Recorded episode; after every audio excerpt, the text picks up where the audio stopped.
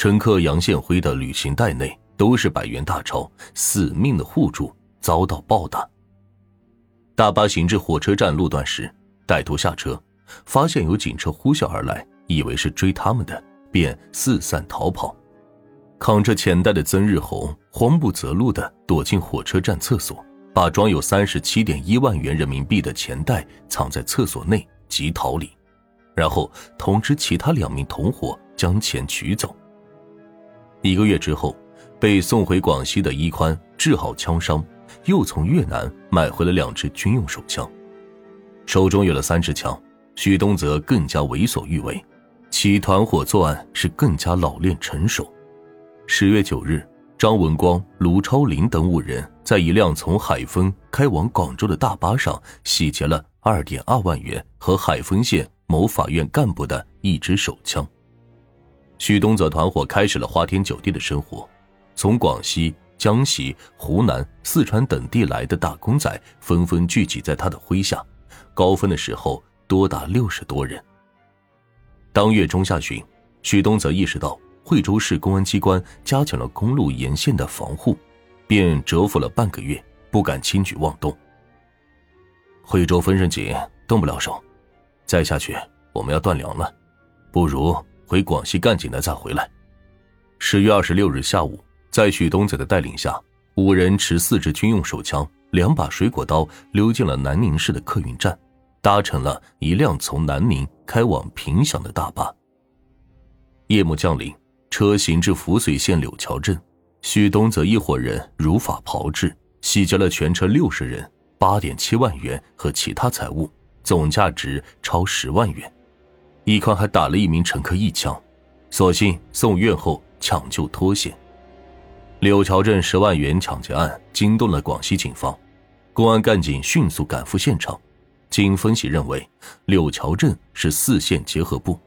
案犯选择在复杂路段下手，动作麻利，配合默契，说明案犯不仅熟悉地形，而且有丰富的作案经验。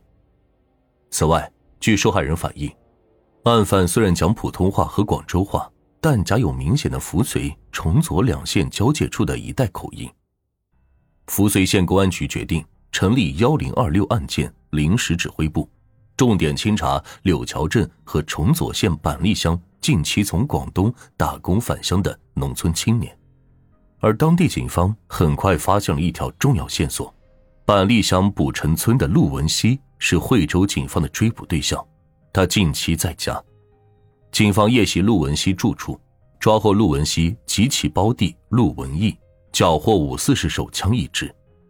陆文熙兄弟交代，广西幺零二六案件主犯黄伟杰及其妻子在惠州小金口的一家塑料厂打工。惠州警方也以此成功抓获了黄伟杰。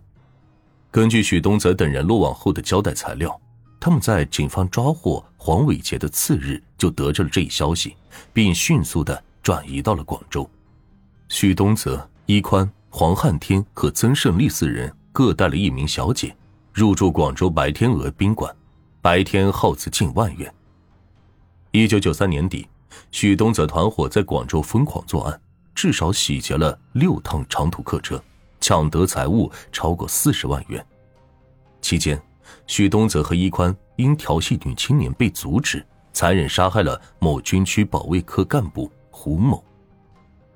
一九九四年一月二日。许东泽等四人在湛江市的一间发廊遭遇了四名治安联防队队员检查身份证，愤怒之下举枪朝着治安联防队队员连连射击，造成两死一伤。一个半月后，许东泽团伙再酿命案，他们从东莞东方大酒店门口租乘了一辆皇冠出租车，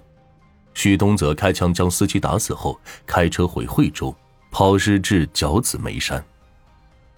一九九三年底，广西扶绥县公安局已基本掌握了许东泽团伙成员的情况，并将许东泽、黄汉天、伊宽、熊雄运、曾胜利、曾胜荣、张文光、许东军、陆超林、陆超学等十名案犯的基本情况和照片汇成了资料，送到惠州。广东省公安厅刑警总队分析认定，广州市内多起洗劫中巴车案也是许东泽团伙所为。时任省公安厅厅长的陈少基发出打击车匪路霸的动员令，要求务必捣毁许东泽团伙。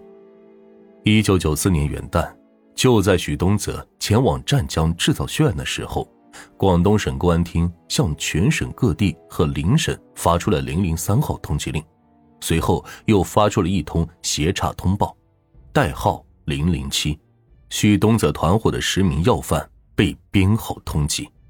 据统计，广东境内的公路沿线共出动干警达三十万人次，并设立了两千八百四十一个报警站。这场历时两个多月的围剿行动，全省打掉了车匪路霸团伙三百二十九个，即一千一百八十七人。情报显示，惠州是许东泽团伙的巢穴，追捕任务最为艰难。在此期间，惠州也抓获车匪路霸分子三百零五人，但许东泽团伙漏网了。而在许东泽漏网后的交代资料显示。在惠州严打车匪路霸期间，他的团伙已经避开警方锋芒，转而进行了入室抢劫。短短一个多月内，该团伙频繁出入惠州市区居民楼，抢劫财物数十万元。